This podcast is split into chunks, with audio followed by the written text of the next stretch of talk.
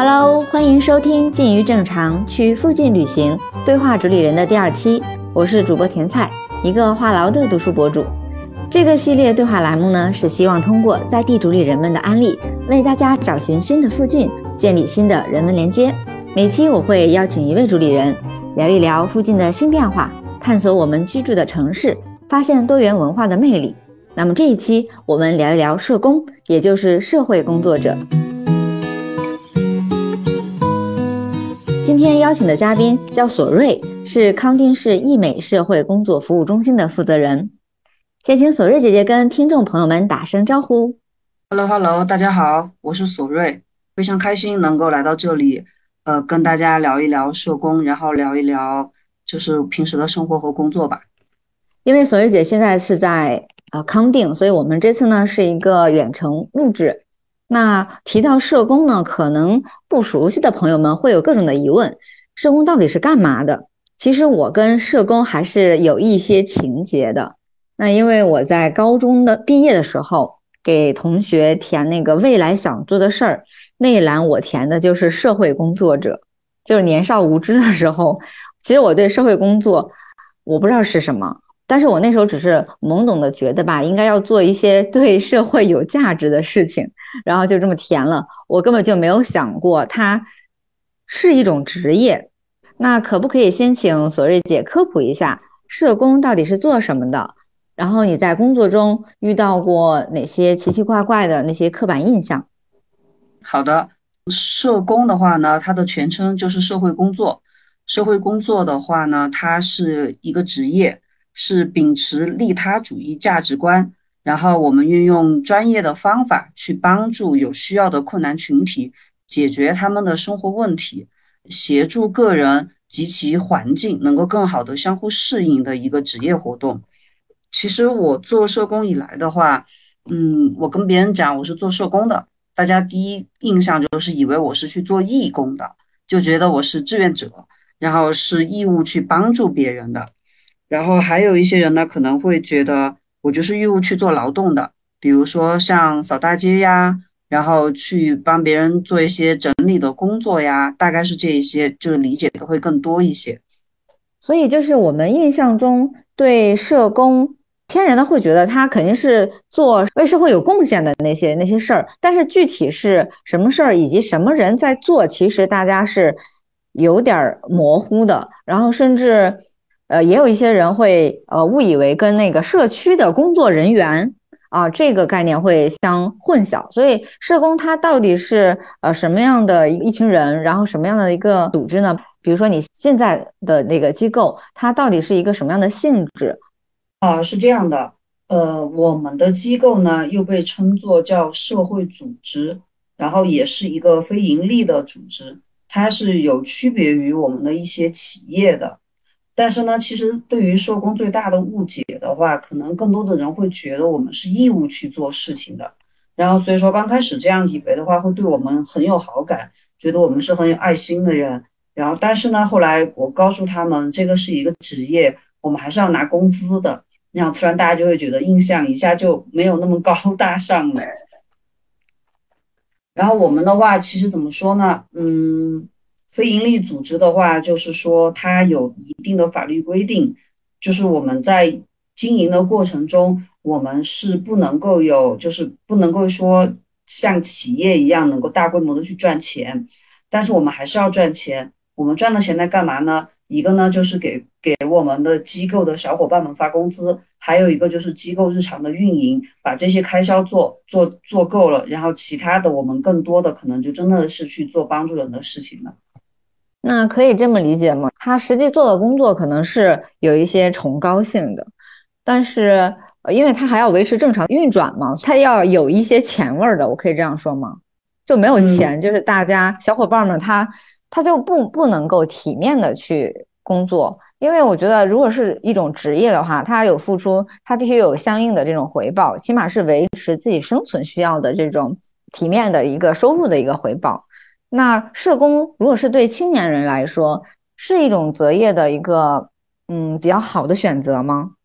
我个人认为，你就是说，其实还是蛮矛盾的。现阶段来看的话呢，就是我们所有的人，包括我们社工的，就是研究生导师、博士导师，还有我们更资深的社工。其实我们大家都认为，目前来讲，我们社工的工资是比较偏低的。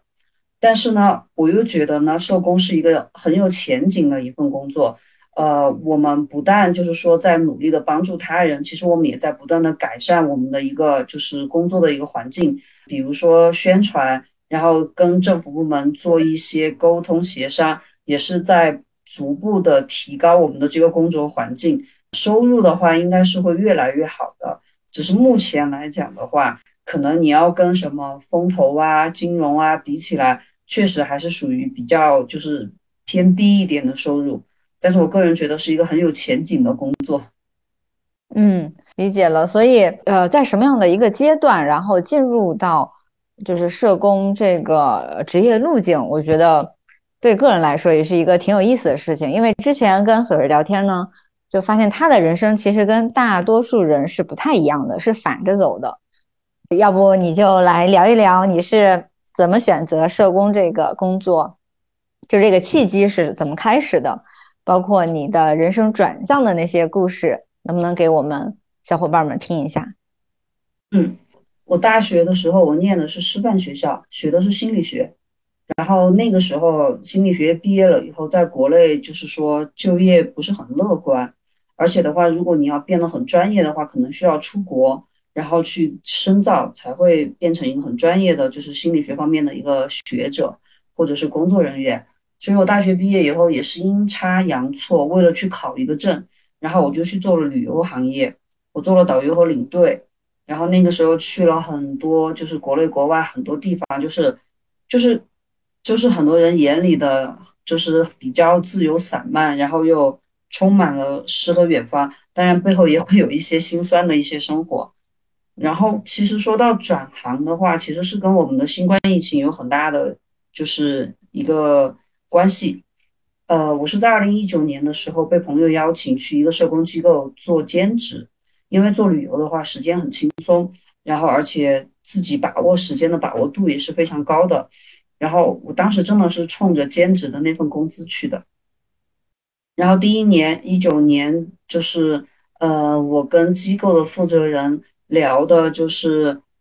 我们的达成的协议，就是那个时候我出领队是去到北非，然后嗯，我就跟他说我一个月去一次，然后我就去一次埃及，大概就十天，然后剩下的时间就全部在机构工作，然后去赚这个机构给我的一个兼职的工资。然后大概就是这样坚持了一年，然后一年以后我就开始自己就是做机构，然后一直到现在，嗯，刚好一九年完了以后，我们的新冠疫情就爆发了，然后那个时候就是旅游业其实应该来说是受到了一个灭顶之灾，我们很多做旅游的小伙伴其实都纷纷的开始在转行，然后我自己就觉得其实感觉冥冥中自有天意。它让我有了一年的这个兼职实习的时间，让我更了解这个行业，然后我还能够还算比较平稳的就就转到这个行业来了，大概是这样的。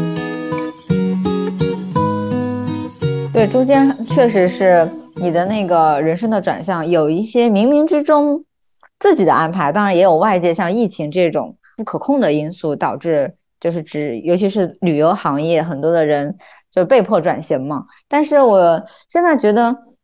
就是做社工可以在成都做，也可以在其他地方做。那你为什么会去选择去藏区？对我是一个对藏区比较有特殊情节的一个人，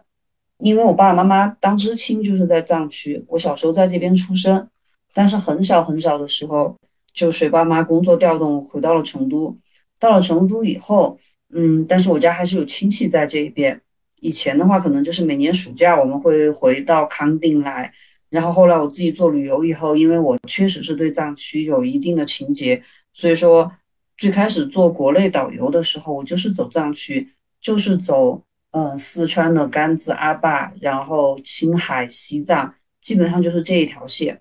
嗯，所以说的话，当我知道就是说呃我们的民政就是民政厅。他开始全面铺开做社工的工作，而且同时在在少数民族地区也要开始做的时候，当时我真的就是内心一动，然后立马就买了一张车票就来到康定。开始去各种打听消息，了解这边的一个社工的一个发展情况，然后就看自己有没有机会可以来，然后又觉得自己还是真的非常幸运，就很荣幸的能够在这个时间点就进入到了这边的社会工作，然后开始嗯慢慢慢慢做起来。嗯，所以能这样理解吗？就是在藏区做社会工作，其实比如说它的那些发展或起步，就比在就是城市里面，尤其是在成都这边要晚一些。是的，嗯，我刚来的时候很不适应，就是这边的社工理念，然后工作环境各方面和成都是非常非常不一样的。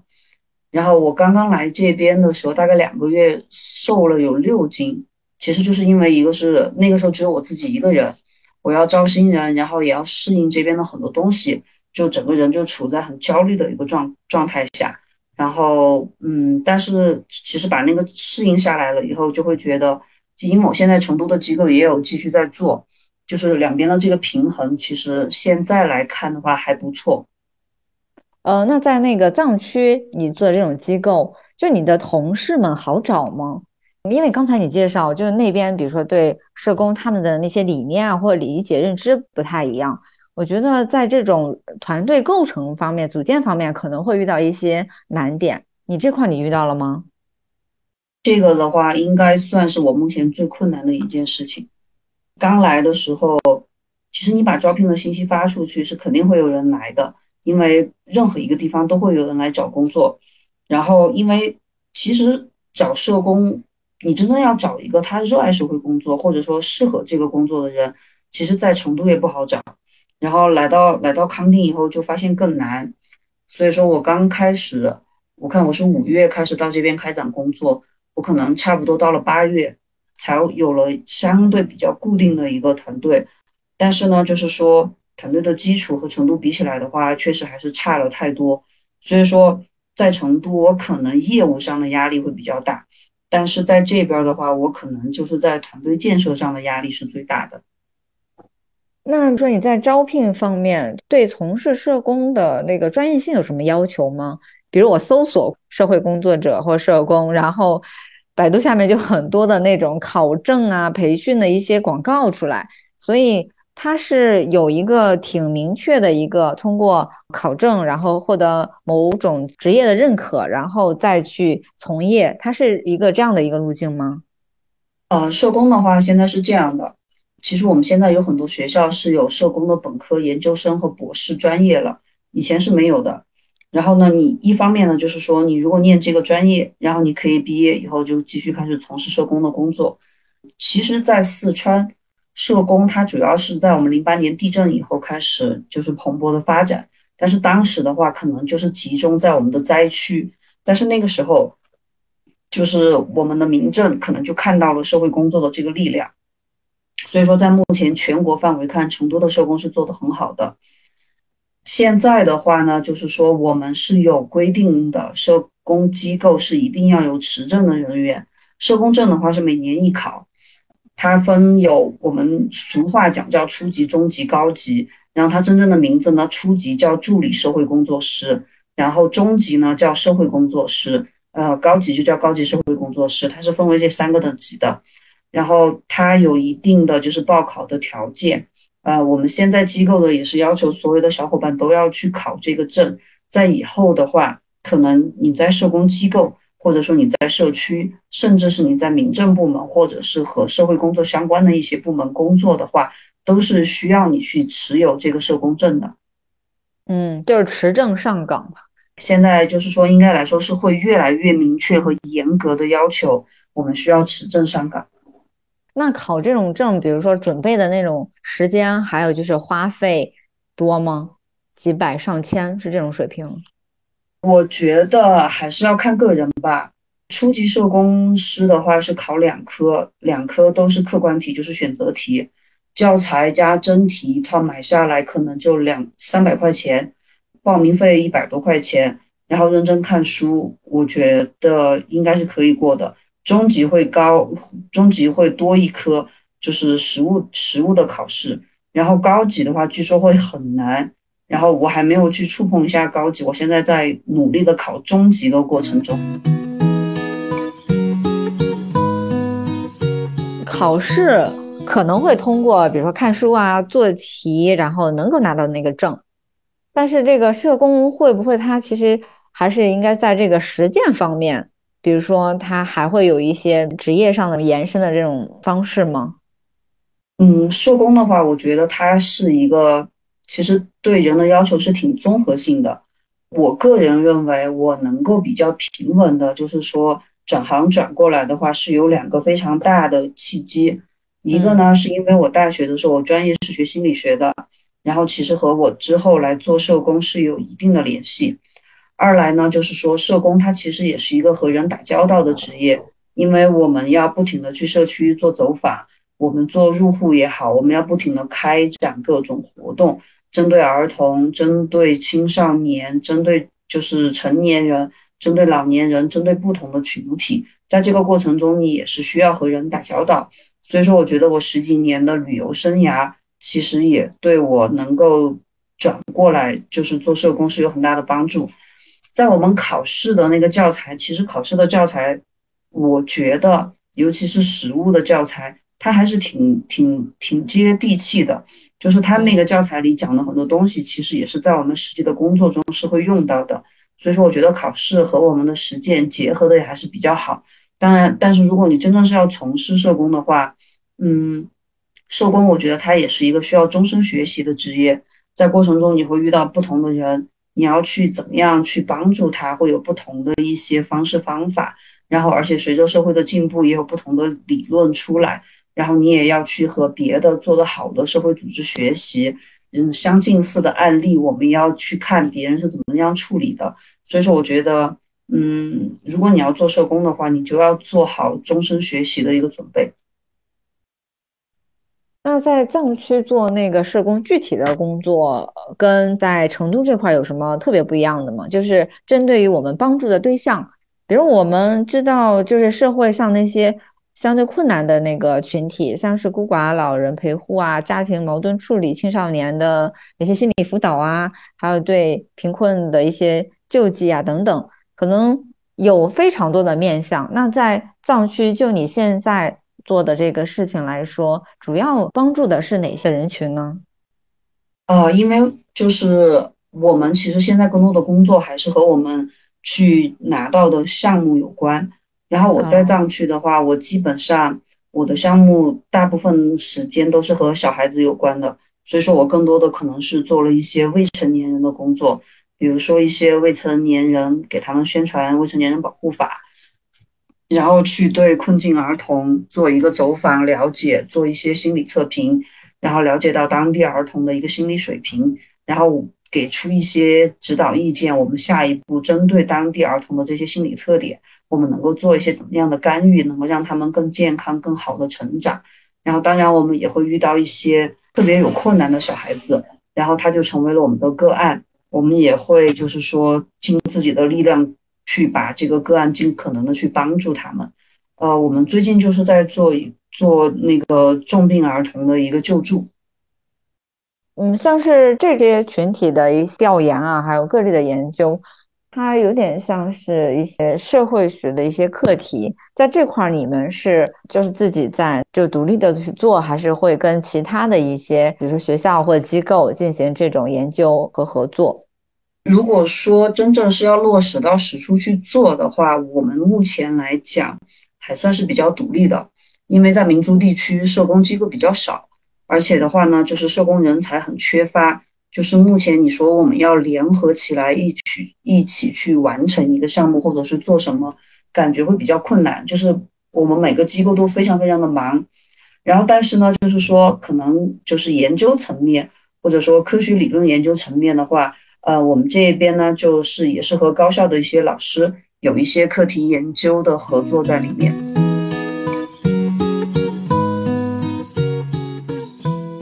因为我们提到，比如说四川的藏区，现在感觉好像就是丁真那边那个呃理塘最有名，然后其他的，尤其是外省的呃一些人，呃，其实也有一些，比如说就是成都的，他他也不太区分那些藏区到底是归谁。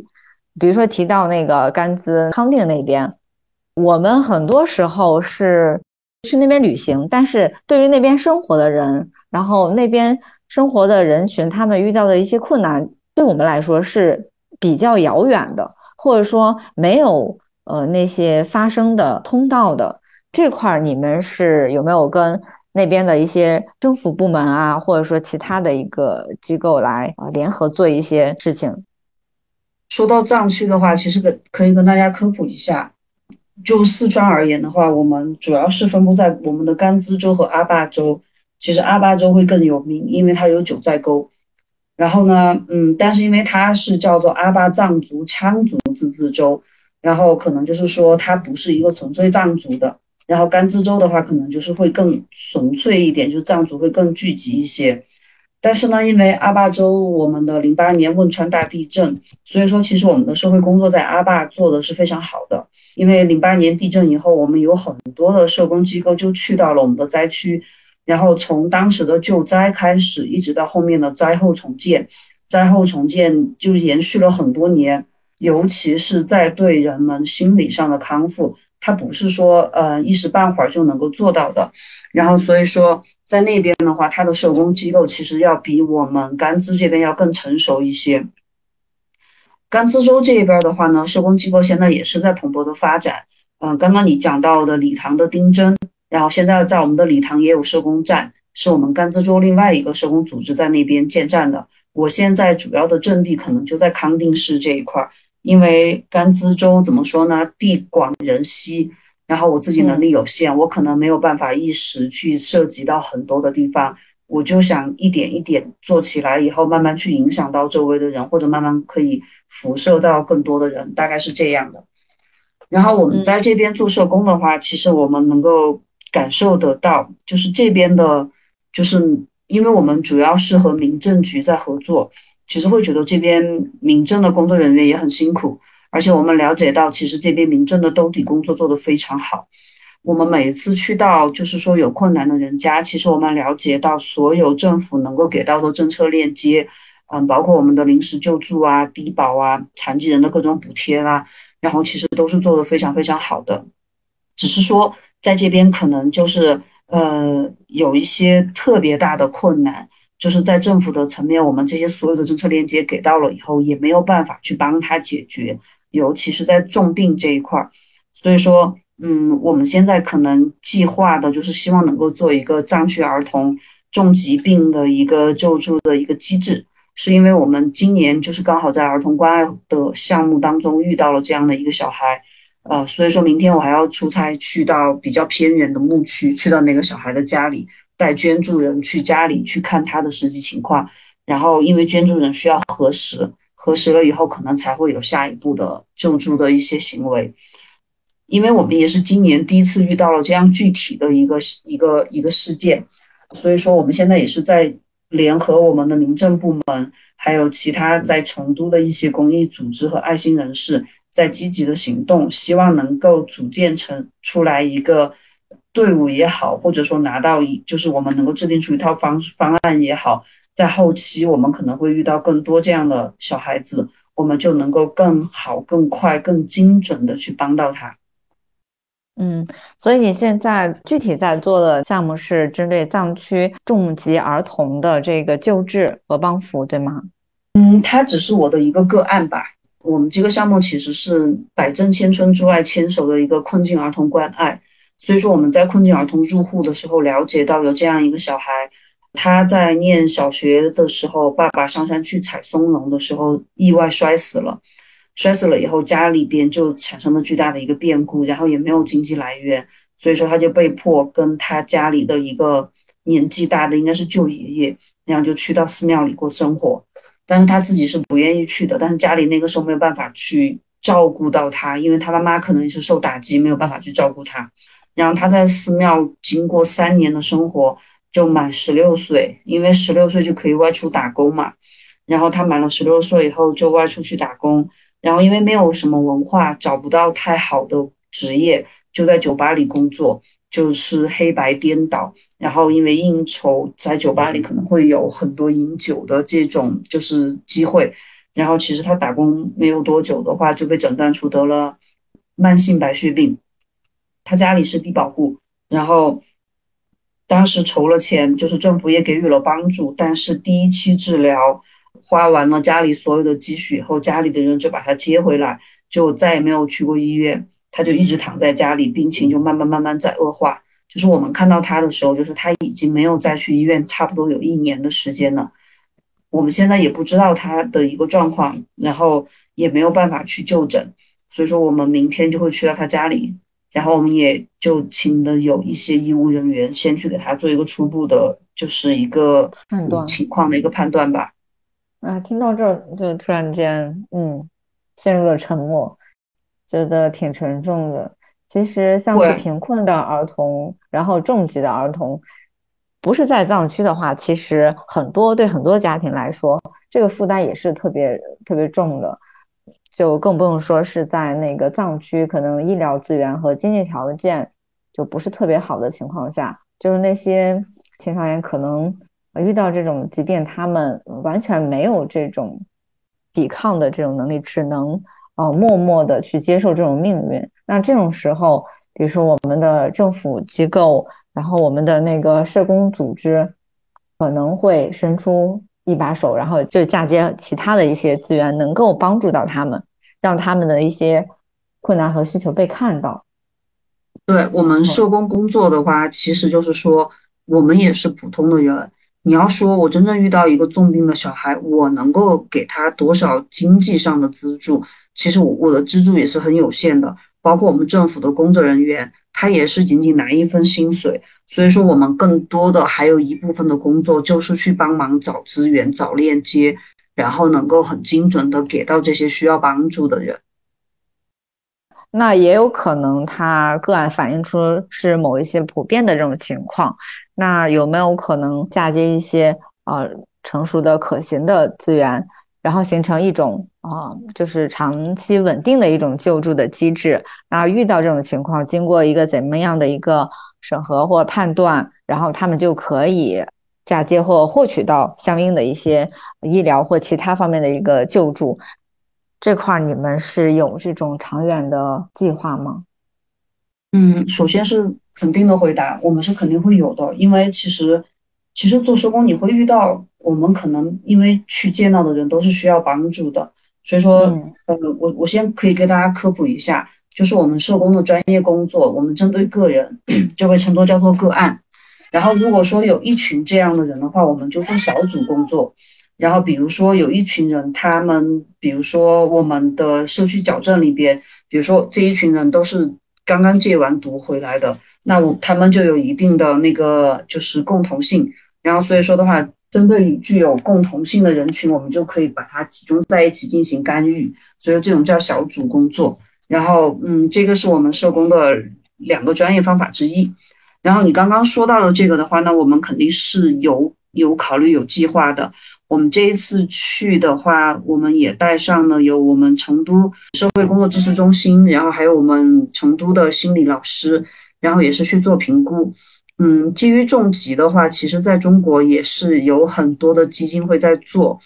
比如说像红十字基金会，它有专门针对小孩子的白血病的一个申请，然后可能就是说，呃，在藏区的话，可能有一些偏远的地方，他没有，他不知道这个政策，或者说，就像我们知道的丁真这一家人，让我们很意外的，就是说他们他们没有到外界去求助，就是他们都没有去反映他家里的这个情况。我们这次去入户，其实入的是低保户家庭，然后在走访低保户家庭的时候，才了解到这个情况，然后他们才说家里的孩子是这个状况。所以说，我们可能在政策的宣讲上，还有就是说更多的一些入户的工作上要去加强。但是在藏区也存在的一个问题，就是说，嗯，它真的是太地广人稀，有时候它的入户真的是太难太难了。尤其是到了冬季的时候，下大雪封山，可能有些偏远的地方要去到就非常的困难。像我们这一次去做入户的话，就是同时在同在一个村子里，我们走完这一家去下一家，我们开车大概得要开四十分钟左右。所以说，其实我我对在藏区一线工作的这些工作人员还是表示非常敬佩的。他们很多人都不是当地人。然后也是家离得很远，但是就一直在那边，然后就很少有时间能够照顾到自己的家庭。在跟他们聊工作，还有就是聊一些感想的时候，其实我还是很敬佩他们。当然，就是说也了解到，就是也有很多现实的东西，我们也希望能够在工作中能够摸索出一套适合当地的方式方法和机制。然后就是像刚才讲到的一样，我们把它制定出来，我们把链接的资源都固定好。一旦发现有这样的问题，我们就能够很快又很准确的把资源链接过去，让他得到帮助。我们是有这个想法，也是正在努力的一个过程当中。嗯，很棒，先给你们来点掌声，谢谢谢谢。然后刚才提到那个下雪天，然后去入户要去访实地走访那些人，嗯，因为我前两天看你的朋友圈，好像就是雪下的还挺大的，对，大概有十几公分、二十公分厚吧，有有吗？差不多。如果你是四川人的话，如果不是在比如说高海拔地区居住，其实我们平时可能很少看到雪。啊，对，下雪的时候我发一个朋友圈，然后朋友圈 下面的评论永远都是哇，下那么大的雪，你赶快出去堆雪人啊，你赶快出去打雪仗啊。然后我心里只想，我只想在家里烤暖气。而且雪天，然后呃出门啊，或者是去入户进行这些实际工作的时候，可能还会增加一些不方便的地方。但是我们下雪天去外出做工作，但是你你还是会发现大自然真的很美。然后，所以说其实是一个相辅相成吧。可能下雪，它真的会让我们去做工作的时候会有一些困难，比如说路不太好走，然后没有办法开车，只能步行。但是你走在就是山里边的那种感觉，然后尤其是雪后出晴，风景真的是很很美。所以说那个时候你又会觉得，能够为这样的地方来工作，帮助这里的人，其实也是一件很美好的事情，就像眼前的这个风景一样。所以，即使你没有做之前的旅游的工作了，但是你现在就在自然里面，你经常可以直接感受到藏区的自然风光，还有就是那些民族风情的东西。嗯，其实真的是一个对你个人来说是一个挺美好的一个转向。对我，其实最开始我还心心念念，就是还能够回去做旅游，就大概就是。就美好的想象就是我把机构能够做的比较稳定了，然后就像我当年做兼职一样，只是把这个兼职换了一下，我可能主要做社工，然后兼职去做旅游，嗯，然后而且的话就是让我定下心来做社工，其实还是经过了一番蛮痛苦的挣扎，然后后来我现在是下定决心要脚踏实地的好好把社工的工作做好。你选择这个职业的时候，你的家人。包括你的好朋友对你是一个什么样的一个态度？我家里的人其实是支持的，因为他们会觉得旅游不稳定，然后觉得我太自由散漫了，然后觉得好像这个感觉更像传统意义上的一份工作嘛，而且是跟政府打交道，可能会觉得更稳定，怎么怎么样的，就是家里人就蛮传统的一个想法。嗯，没有的话，我听的最多的就是。啊，你居然可以就是说转行去做这个，因为它和做旅游还真的是有非常非常大的差别。就是做旅游，你真的可以用诗和远方来形容，就哪怕他中间有波折、有不高兴、有有困难怎么样，但是他还真的就是，我觉得是众多工作里边诗和远方占的比例蛮高的一个职业。但是做社工的话，前两年做社工，我真的觉得我自己做的一地鸡毛。我有时候自己不想做的时候，都在说我是不是傻？我放着以前那种很轻松，然后很很好的那种工作，我不做，我跑来做这个，然后每天给自己给自己找事儿。而且我做社工，让我让就是有一段时间让我变得异常的焦虑。就是虽然说说来，我所有的朋友都在笑我，我自己做社工，我自己学心理学，结果我就是情绪上的焦虑，已经就是焦虑到有生理反应。就是心脏有出现问题，我去住半个月的院，然后所以说的话，我就觉得就不想做的时候，气馁的时候，觉得我真的是傻，我来做这个。但是后来纠结完以后，下定决心要做以后，就不会再这样了，就会想到有困难就去解决它，然后嗯，自己想要做什么事，就要做什么项目，把工作都计划好，然后一步一步往前推着走，遇到困难就把它解决了，然后到最后的话应该都不会差。现在的话应该是这样，相对来讲还是蛮坚定、蛮稳定的一个心态。那你当时焦虑的一个出口，这样听下来好像其实顺其自然，然后按着计划继续做那些事情，好像这件事情就自然过去了，是这样吗？其实没有特别的那种其他方式的一些干预。我觉得其实情绪的话，可能因为是自己在心理上有冲突，然后你才会有不同的情绪表现出来。我的冲突就是。嗯，我不太相信我自己能够，就是成为机构的负责人，因为我觉得作为一个负责人的话，责任非常非常的大，而且他可能思考的层面会不一样。但我觉得我自己不适合，所以说从心里我就觉得我做不好这件事情。然后一旦工作上遇到问题，而且的话就是说加上疫情，其实疫情对社工也是有影响，然后就。比如说有经济状况，有人员的流失，然后还有项目，就是也是因为人员流失以后，项目的推进就受到了影响。就那个时候，就是我觉得我刚刚来做这件事情，我还没有下定决心，但是我感觉我没有看到任何一个好的地方，所有的都是不好的东西一下就涌进来了，然后整个人就会觉得特别焦虑。一方面是焦虑工作接了项目以后没有办法把项目做好，没有办法去给社区做交代。另一方面又自己觉得好像没有办法接受现在的生活状况，想回到以前的那种生活状况，所以在这种冲突下就产生了蛮激烈的一个反应，就导致就自己的身体上也受到了牵连。然后现在每次讲，朋友都会笑我。其实又遇到一个啊挺老套的一个问题，就是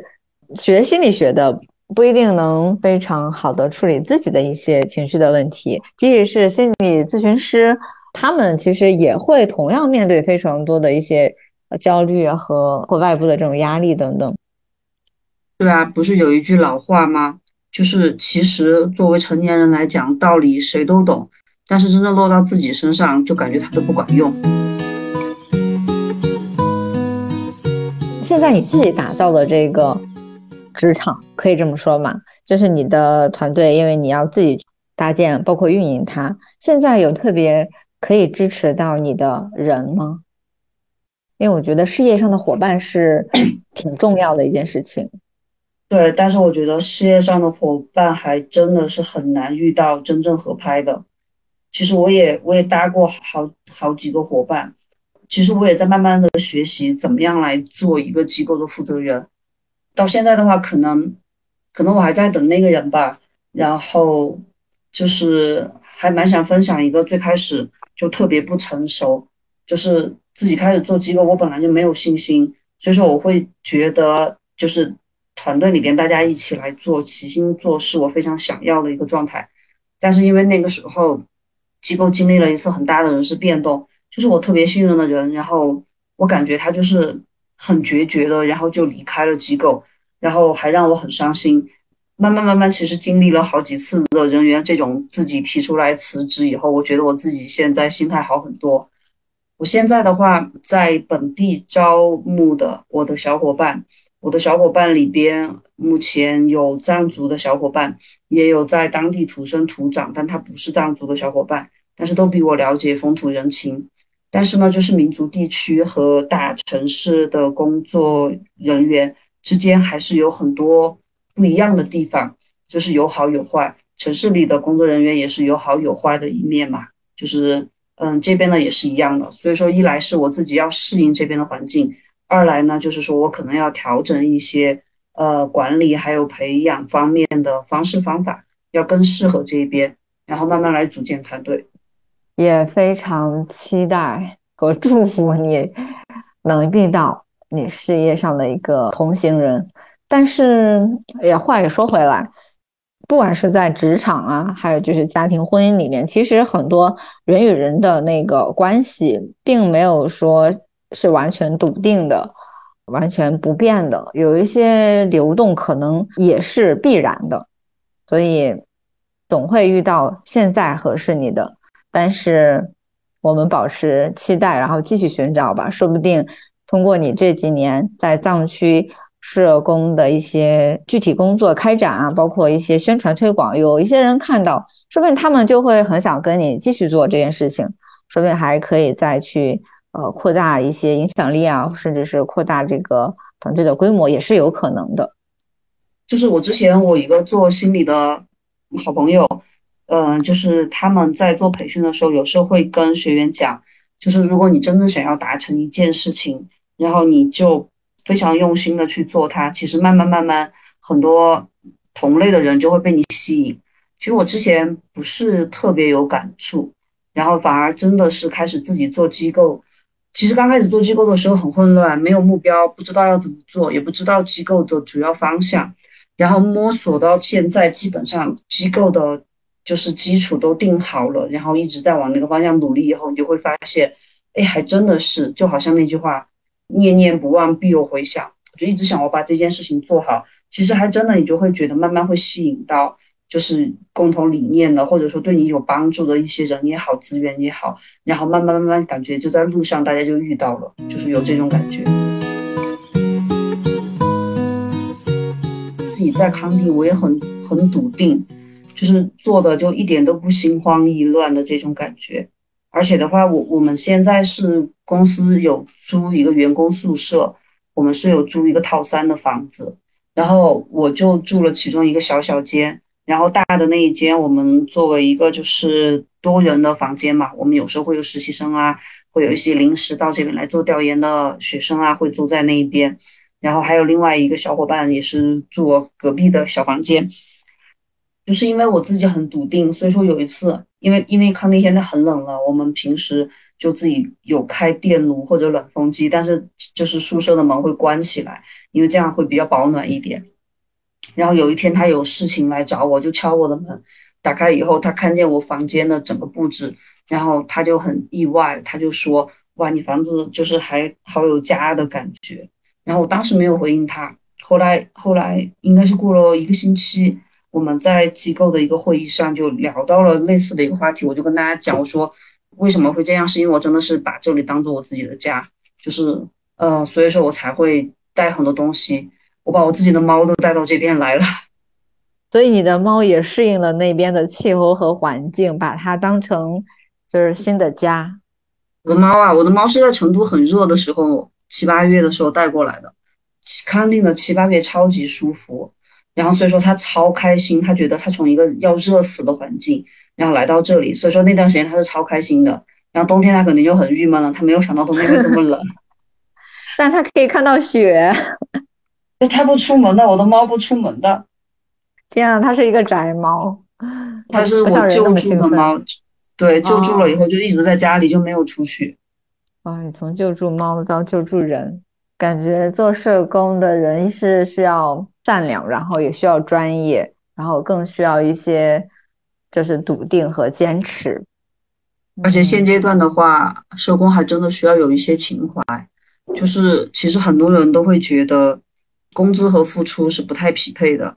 就是对于我们来讲的话，不是就说起来我们是朝九晚五的工作，但其实并不是这样的。加班的时候非常多，然后我们为了配合社区居民的时间，我们可能周末每个周末都在搞活动，搞活动的时候我们要去，所以说我们也就没有休息的时间。然后而且的话，就更不要说像疫情的时候，我们也会去社区做协助。然后，嗯，目前来讲的话，就是很多社工会有这样的感觉，所以说在在成都也是很多年轻的社工。轮转的非常的快，年轻人本来就没有定性，然后再加上现在的年轻人家境都还蛮好的，他就就是说这个工作对他来讲他可能不 care，所以说你你还是要有一些的情怀，可能你才会真正的觉得这个职业是值得的。如果从比较传统意义上的那些职业选择的几个标准去衡量的话，好像社工不是青年人的。最佳选择之一，我觉得他可能连二线都排不上吧。如果在这边如果招年轻人的话，遇到一个最大的挑战就是，这边的年轻人都要考公务员。哦，对，他要进入一个体制内的，他就不会进入一个社会组织去做一个更低收入和看起来没有保障的一个东西。这边的话，我觉得是这边的一个地域性的传统观念吧，就是稍微你是一个成绩比较好一点的，或者说学历稍微是够了的，那么可能就是在考公务员的年限就是规定的范围内。可能大家会孜孜不倦，除非就是你已经超过了它的规定范围，那你就只能死心了。但是你要说不稳定的话，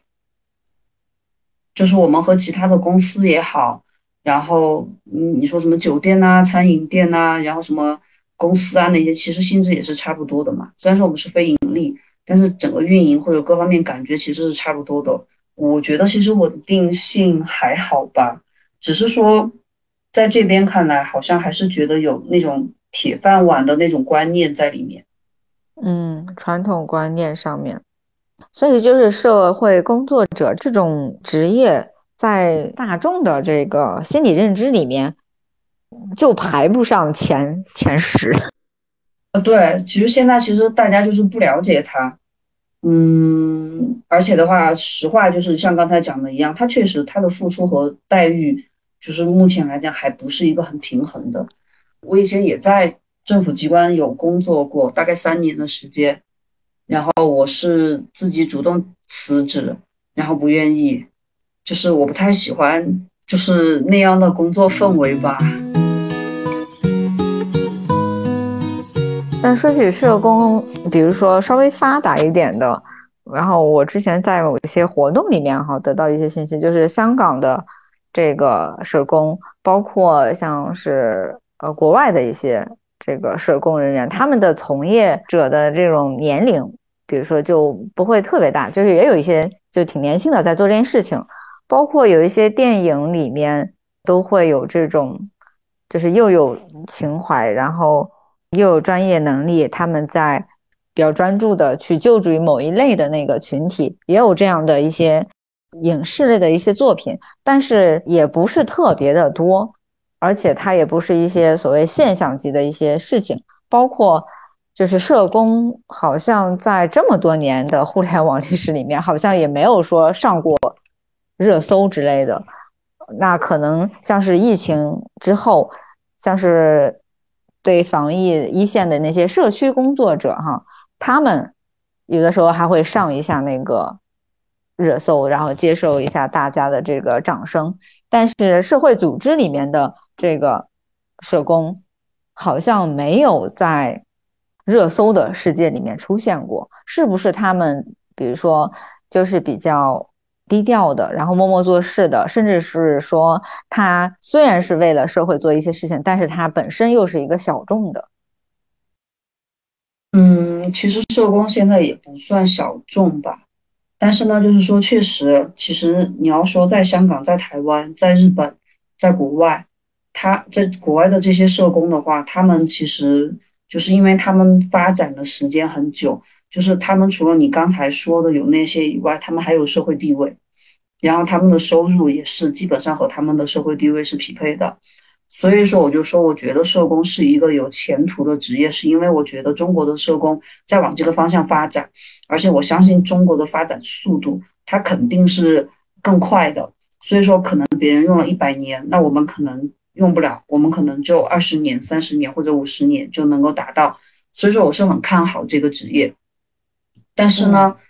目前来讲，就是社工的圈子还是蛮小的，我们基本上就是和。公益基金，然后政府部门打交道，其他的可能就更少一些。还有就是一些志愿团体。所以说，其实我们就是像你讲的，可能更多的社工就是埋头在做事情。然后我也有被领导批评说我自己不做宣传，然后没有去搞报道。就是其实领导是有希望我们去做宣传，会做这个，但是呢，就是我们又会觉得。搞宣传会更浪费时间呢，因为我们要写新闻稿，那个是个很专业的东西。然后完了以后，我们还得去找各种不同的媒体渠道。可能我觉得我有这个时间，我还不如去找各种基金的渠道。那我觉得给我落得更实在。所以说，可能也是多方面的原因吧，造成了就是其实，在我们社工圈子里的新闻，就是大家相互之间的一些报道啊，那些其实还是挺多的。只是说，我们就太固定在自己的这个圈子里，能够被圈外的，就是出圈的机会会比较少一点。所以说我昨天的督导课还在和我的督导老师讨论这个问题，就是说我们怎么样能够把我们做的这些事情，因为我们做的其实都是好人好事，都是正能量的东西，怎么样能够出圈，让更多的人去了解，我们都都相互也在探讨。我相信后来的话，还是会有更多的人来知道，能够知道我们社工是什么，然后社工做了什么样的事情。对，包括现在的一些新媒体的一些方式，也可以把一些你们做的一些实实在在的，然后报道出来，让很多人看到。我们的听友里面可能也有一些。呃，年轻的朋友，嗯，他们也在做一些人生的转向，或者说，呃，职业的新的规划选择。那如果有志于从事社工的青年人，可以通过什么样的方式，更多的去了解社会工作？比如说，去除了考证哈，比如说去看什么书，甚至是什么影视作品，让他更直观的去了解。书的话，其实我你一说到这个，我突然就觉得我自己。就太局限自己在这个圈子里了，因为其实我入社工行业不是特别久，然后所以说我觉得我需要学习的地方会非常非常的多，然后不瞒大家讲，我大概已经有差不多要三年的时间吧，我没有去过电影院了，因为我觉得我没有时间。呃，我刚做社工的那一年，因为我什么都不懂，但是我自己要负责项目，所以说我几乎每天都是六点半之前就起床，晚上大概十点以后才会回家。就是忙到整个人飞起来，完全没有办法去，就是有这种娱乐性的生活。然后我看的书也是非常非常专业的，是因为我自己觉得我自己很欠缺。我之前有个老师推荐了我一本书叫《穿透》，然后他不是讲社工专业我们要怎么做，而他是有用稍稍微有一些社会学的一个视角去去解释了一些我们日常生活中的一些新闻大事件。其实这个可以建议大家可以看一下。其他的